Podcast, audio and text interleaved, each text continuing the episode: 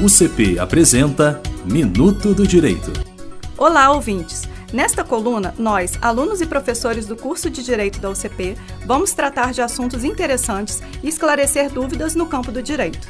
O assunto do momento é a mediação de conflitos, método conduzido por um orientador que ajuda as partes, os mediandos, a conversarem e chegarem a um acordo conveniente para ambas, colocando fim a um conflito. Há alguns anos, a mediação está regulamentada no Brasil e pode ser usada dentro ou fora, isto é, antes do processo. Escolas, associações de moradores e condomínios podem se valer da mediação para resolver conflitos internamente, usando os serviços de profissionais capacitados para isso, sobretudo quando se trata de conflitos mais simples. Essas soluções consensuais podem ser mais rápidas e baratas do que um processo judicial, além de evitarem desgastes na convivência entre pessoas, vizinhos, por exemplo. Acompanhe esta coluna para saber mais sobre isso. Eu sou Lívia Chalhub, aluna do curso de mestrado da UCP. Sem informação não existe direito. Minuto do Direito.